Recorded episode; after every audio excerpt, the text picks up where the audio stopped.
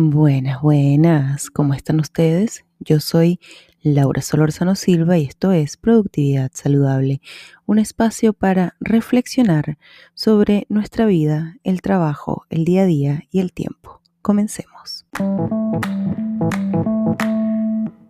Creo que debería eh, empezar a ponerme un poco más formal con mi podcast de nuevo. Em, y cambiar a la intro de repente, hacerla mucho más clara, eh, un poco como lo hacen otros podcasts, no porque me quiera parecer a ellos, sino porque siempre la cambio. También creo que mm, debería volver a publicar semanalmente porque el ritmo quincenal se me pierde, así que voy a, voy a volver a, a grabar semanalmente en agosto, a mediados de agosto, porque me voy de vacaciones, así que cuando vuelva voy a volver a grabar en ese ritmo y además eh, voy a empezar a hacer un curso de locución que me regaló mi hermano por mi cumpleaños. Justamente, bueno, quería grabar este episodio el lunes, pero em, era mi cumpleaños, no tuve un momento para hacerlo, en verdad tuve, pero no quise. Y, y decidí hacerlo hoy es un episodio al que le he dado muchas largas, no por, no por mal, sino porque a los audios de mi amiga tuve que hacerle una modificación y bueno, estaba aprendiendo cómo hacerlo, ahora ya está listo, ¿no? Em, en este episodio, y esto quería hablar hace rato, voy a hablar de productividad y maternidad, porque yo no soy madre, em, yo soy madre de un perro que a esta hora está durmiendo, pero sí tengo muchas amigas que son madres y las veo con esa lucha eterna de la productividad, ¿no? Sobre todo durante la pandemia, mm, que creo que como todo trajo sus cosas buenas y sus cosas malas porque, bueno, así es la vida, ¿no? Y entonces fui con mi amiga Mirelis Morales, una periodista venezolana em, conocida por tratar temas como migración, temas de género, Em, también una periodista que en un momento formó parte de la lista de 101 lugares para comer en Caracas. Es una de las tipas que yo más admiro en la vida, o sea, además que tiene unos rulos espectaculares, es brillante, es divertida, es amorosa y, y ella tiene en Instagram un proyecto que ahora lo convirtió en libro que se llama Querido Andrés, que son pequeñas cartas que le hace a Andrés, su hijo. Ella es madre soltera, bueno, ya no es madre soltera, pero lo fue por mucho tiempo.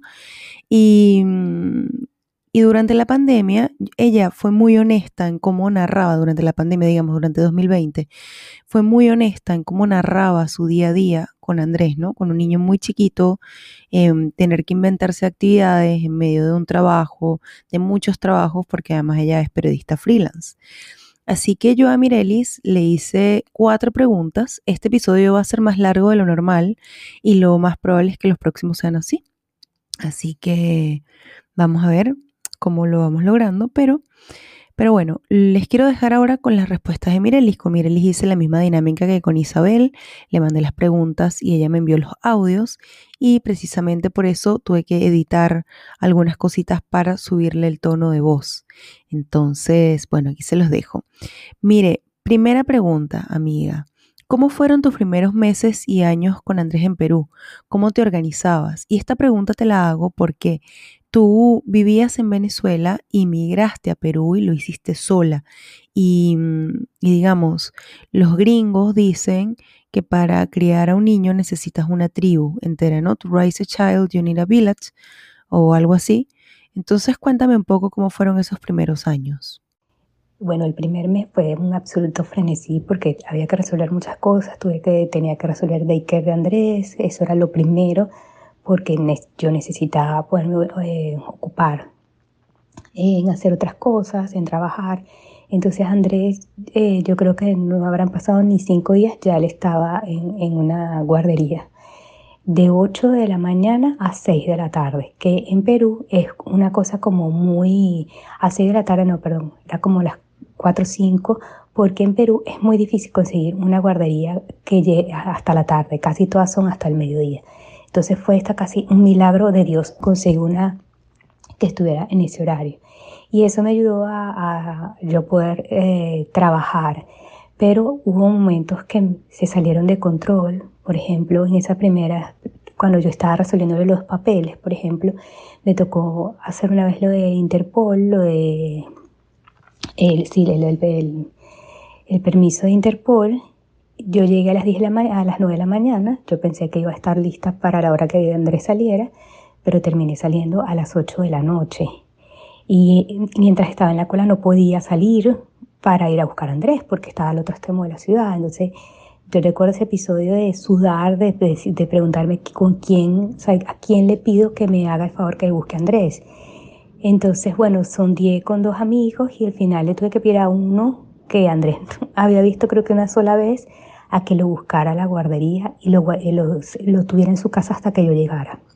El tema es que mi amigo no tenía hijos, Andrés usaba pañales y en su casa no tenía pañales. Entonces tenía que cambiarlo. Entonces él tuvo que pedirle a otra amiga que le consiguiera los pañales para poder cambiar a Andrés mientras yo llegaba. Bueno, una, una situación de absoluto estrés, pero que gracias a Dios pude resolver gracias, eh, con la ayuda de este, de este amigo. Pero en, en esos primeros meses la solución siempre fue eh, Andrés en la guardería.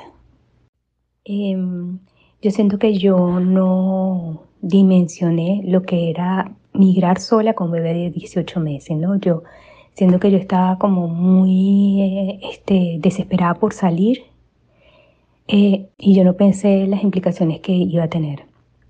Ya cuando, cuando estuve allí y bueno, me enfrenté a todo eso, pues eh, yo llegué a, a, tener una afección en la piel, urticaria creo que se llama, me dio un momento de estrés una noche empecé a como a rascarme, me empezó a picar mucho la piel, me metí a bañar y después en la mañana siguiente aparecí como un mapa, toda el piel, la piel marcada y lo que tenía era por estrés. Y pues ese fue como un momento de quiebre de yo decir, necesito ayuda. Entonces mi hermana me dijo, llama a mi mamá, pídele que vaya para allá y te, te acompañe si sea un mes. Y mi mamá la siguiente semana estaba allí conmigo. Y eso fue para mí como muy, no puedo seguir haciéndolo todo sola. Este, después que mi mamá estuvo conmigo, yo empecé a buscar a alguien que me ayudara tres veces a la semana, ¿no? Porque a veces era muy justo, o sea, Andrés salía eso como a la 4 o 5, como te decía, y a veces no llegaba yo a estar a tiempo. Y eso me generaba muchísimo estrés. A veces yo estaba en el autobús y tenía que llamar al daycare a decirle, menos mal que la chica que estaba en el daycare vivía en la escuela, dormía en la escuela. Y entonces a veces le escribía, mira, estoy llegando, no sé qué, yo no sé cuántas veces llegué y el único coche que estaba afuera era el de Andrés. Entonces eso me generaba mucha angustia. Entonces, bueno, esta señora comenzó a ayudarme unos días puntuales a buscar a Andrés a la guardería. Entonces, claro, yo tenía un, margen más amplio para hacer otras cosas. En Lima hay mucho tráfico, entonces por eso eh, poder desplazar, si me tocaba salir a pauta, eh, era muy complicado. Entonces, esta señora me ayudaba, a veces la llevaba a natación, entonces eso fue para mí un alivio el poder contar eh, con ella durante esos días. Entonces, este, para las mamás que quieran migrar, este, es vital pensar en contar con alguien, así sea un par de días a la semana, porque eso no solo te aligera, o sea, te, te es como una descarga de, estrés, ¿no? Por lo menos cuando fue la pandemia, yo también hubo un momento que ya yo estaba eh, demasiado agobiada y hubo una, una maestra de Andrés que, que iba a, casa, a la casa dos días a la semana y durante esos dos días que ella iba yo trotaba.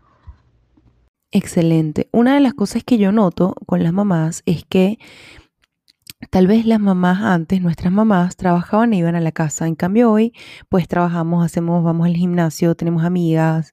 Em, no es que antes no lo tenían, pero hoy tenemos una agenda más ocupada. Y además tú eres freelance. ¿Cómo te organizas para que tu agenda ocupada eh, conviva bien con la agenda de Andrés? Yo siento que en la medida que, que Andrés se ha hecho más grande, obviamente eh, ya tu agenda no es solo tu agenda, sino la de él. Porque eh, ahora tiene más cumpleaños porque ahora hay mayor cantidad de actividades que él tiene que hacer, este, de tarea, del día que hay que llevar la, no sé, la comida, el, el, compartir la camisa de tal color. Entonces ahora no es solamente mi agenda, sino también estar pendiente de las cosas que él tiene que hacer. Entonces, este, a veces allí, por ejemplo, ha sido vital el grupo de mamás del chat del colegio, que al principio obviamente todas lo odiamos porque agobia, pero, o sea, ese chat me ha salvado muchas veces de, por ejemplo, mañana es el día, me acuerdo de el día del Star Wars, y yo, ah, verga, Andrés no tiene nada, y una mamá dijo, bueno, yo estoy en esta tienda, ¿quién quiere? Y yo, ah, cómprame una a mí. Y ella le compró la camisa y me ayudó a resolver. Y así como esa, también una vez yo ayudé a una mamá que eh, eh, en el acto había que llevar zapatos blancos y ella no había podido resolver y yo estaba en, el, en el, supermercado, en, el centro comercial y le compré los zapatos blancos.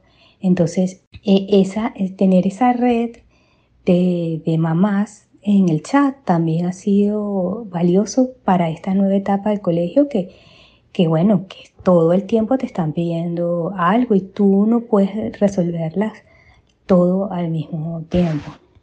Y eh, allí también en, la, en la tercera pregunta, lo de mi agenda, yo soy muy estricta con mis tiempos y llevo anotado todo lo que tengo que hacer porque llega un momento que si no se te pasa algo. Entonces, este, trato de ser eso como, como tratar de llevar muy organizada mis cosas para poder resolver eh, el resto, porque no es solamente las de Andrés, es tu casa, es tu pareja, entonces se, se, va acumulando. Y por último, em, yo sé que tú ahora te mudaste, ahora vives en Estados Unidos y en efecto, Andrés y tú se han tenido que adaptar a una nueva cultura, pero también a tener una tribu más grande, ¿no? De hecho, eh, bueno, lo has compartido también en tus redes sociales, ¿no? Y yo quiero saber cómo es este cambio, porque quiero saber si te ha costado más bien pedir ayuda a, esa gente que tienes ahora a tu alrededor, cómo te has ido, cómo te has adaptado a este nuevo proceso y qué nuevas cosas has aprendido. Sabes que es curiosa esa pregunta porque a pesar de que aquí tengo más gente, eh, me cuesta más pedir ayuda. Pero es por un tema que a uno le da sea, a uno no le gusta molestar, ¿no? Entonces, tú sabes que son tus amigos y no sé qué, pero es un, es un comodín que no es para usarlo todo el tiempo, porque aquí también todo el mundo tiene sus cosas, aquí todo el mundo trabaja hasta tarde. Entonces, en ese caso no, no me gusta como lo uso para cosas muy puntuales y lo haces como con anticipación, o sea, como oye, mira, por ejemplo, nosotros tenemos un concierto el 6 de agosto, entonces ya yo desde ahorita estoy pensando cómo voy a hacer ese día para, este, eh, con quién voy a dejar Andrés. Pero trato de siempre llevar Andrés a todas partes. O sea, yo no soy, por ejemplo, fuimos a una boda, entonces en vez de tratar de llevar Andrés a otro lugar y yo irme a la boda, sino integrar Andrés en mis propias actividades. Entonces, yo ese, para esa boda yo quería disfrutar la ceremonia, entonces yo este, me acordé que tenía un Lego ahí guardado que no se lo había dado, entonces lo saqué, lo envolví y le dije, bueno Andrés, si te portas muy bien en la ceremonia, yo te traje una sorpresa. Entonces le mostré el, regalo, ¿no? Bueno, ese fue un ángel de esa ceremonia, no habló, no dijo nada, nada. Y ese cuando terminó la ceremonia fue a la mesa, recoger el regalo y me dijo, me merezco mi regalo.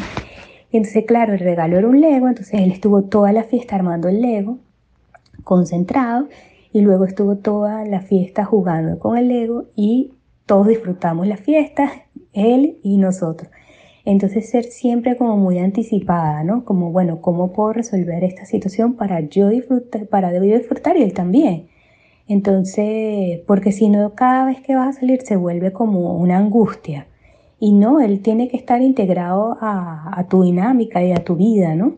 Y él también va a ir haciendo su vida, o sea, ahora ya hay más amiguitos que le invitan a salir, entonces este, yo también lo llevo y voy con él, pero no es tan, o sea, no es así como que mientras más gente tengo, no, pero eh, pasa que, o sea, no, no, es que los uso para, por, o sea, como que lo dejo en la casa de los amigos porque como te digo, me da pena molestar, pero si salimos en grupo, o sea, si salimos, eh, esos amigos siempre como que distraen a Andrés, por ejemplo, vamos a la playa y se quedan con Andrés a jugar. Y esos, esos minutos que, estás, que esa persona se encarga de, son minutos en los que tú también descansas. Entonces, quizás no se quedan con él toda la noche, pero esos momentos ayudan mucho también a, drenar, pues. Entonces, eh, yo creo que allí es clave como que saber incluir a tu hijo en, toda tu dinámica de,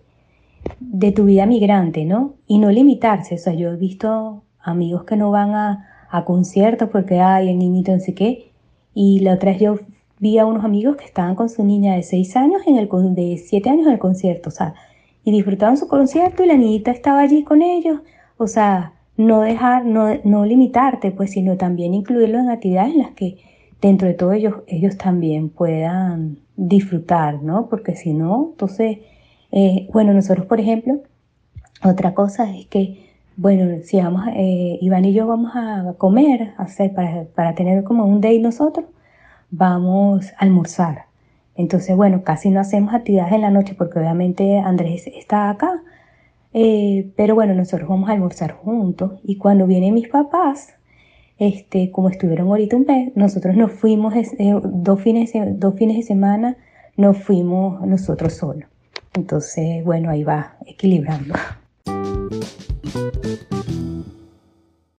Wow, no puedo estar más que contenta con todas tus respuestas, Mirelis, porque, em, bueno, espero que estés escuchando esto, porque en verdad yo siento que para las mamás o para las mujeres que planean ser mamás, es súper importante eh, tener la posibilidad de contar como con la conciencia de la crianza y con la conciencia de no perderse tampoco en una misma, ¿no?